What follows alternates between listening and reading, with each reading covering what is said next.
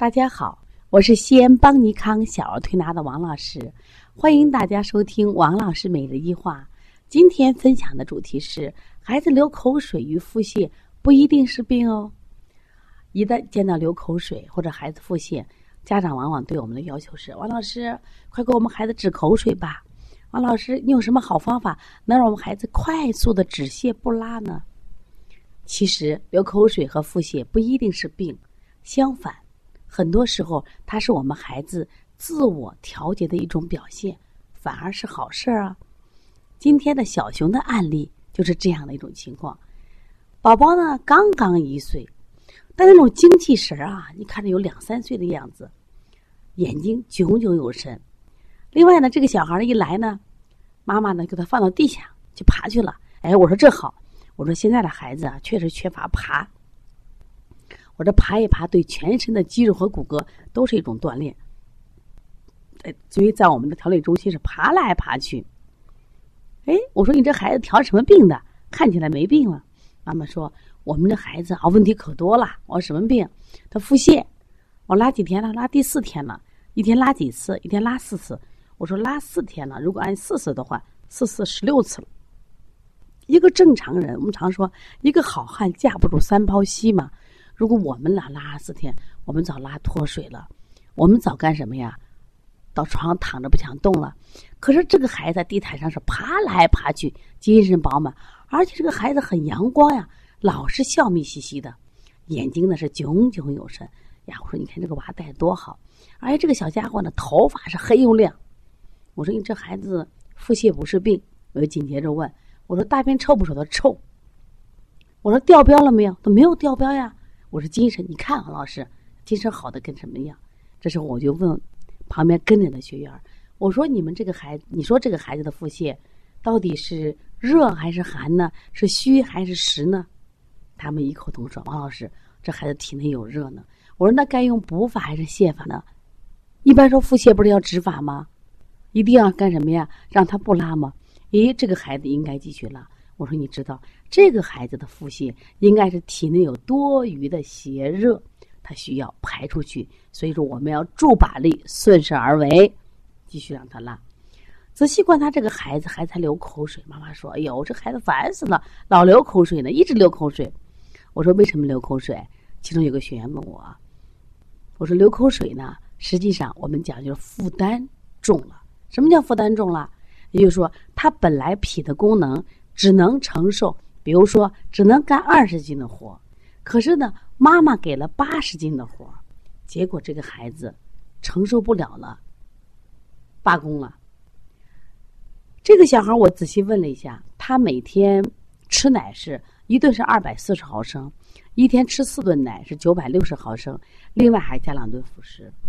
那么这样的一个大剂量的饮食量，严重的超载了一个孩子的这个这个脾胃承受能力，结果呢，他并没有吸收，他自我调节的好呀，他通过流口水的方式排泄出来，而且这个孩子流口水的时候是明显的挂线口水，你去摸去啊，都是黏黏兮兮的，黏黏兮兮是什么？就是水谷精微呀。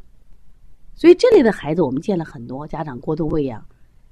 我说他流口水是好事儿。如果这个孩子不流口水，就早早的就积食发烧、积食咳嗽了。正因为他通过流口水的形式，把这个多余的负担排出去了。所以因此呢，我说给孩子用清脾。有学员不理解，老师不敢清脾啊，小孩脾肠不足。我说你记住一句话：气有余，补不足，天之道也。我们寻求的是阴阳之道，阴阳平衡之道。这个孩子现在脾被多加了这么多的负担，他承受不了了，他需要往外排。那我们一定要用减法，而不是用加法。怎么用加法？如果我们用补脾的方法呢？意在什么呀？增加脾胃的运化，让他能够挑起八十斤的担子。可是不行呀，你短时间怎么能让一个一岁的孩子挑起八十斤的担子呢？你没有这能力。那我最好的方法用减法，让他减到什么程度，他一岁孩子能承受的这个重量就可以了。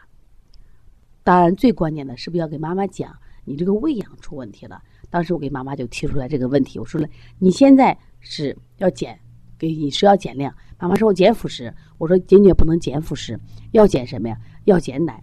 他一天四顿奶，你至少减到两顿奶，或者不减顿要减量，因为他一顿吃二百四十毫升，量多得很。我随便又问了，我说你吃的哪国奶粉？他说我以前吃的是德国爱他美，现在吃的是澳洲奶粉。我就举个例子，这妈其实很瘦高。我说你虽然很高也很瘦，现在把你放到澳洲或者放到这个荷兰，那么你觉着你在国外还够高吗？还够壮吗？说不够。明显的，澳洲人和德国人他的体重呀。骨骼要比我们大得多，所以说纯粹的国外奶粉，它的含脂量热量要比国内的多，因此你给孩子吃这个奶粉，它实际上也是超载了亚洲人的这个营养，说因此也会给孩子增加负担。所以说你的孩子流口水要好，我们用的仍然是清法，我当时给他配了清皮。你的孩子腹泻。仍然用的清法，而且我说你还要感谢你的孩子，他通过流口水，通过这种腹泻，是在自我调整阴阳平衡。你为什么你的孩子腹泻了四五天，一直流口水，精神还很好呢？是因为他在寻通过自己的调节来寻找阴阳平衡。但是你不知道呀，你还在不断的给他加压，不断的给他增加负担。我说后面就该生病了。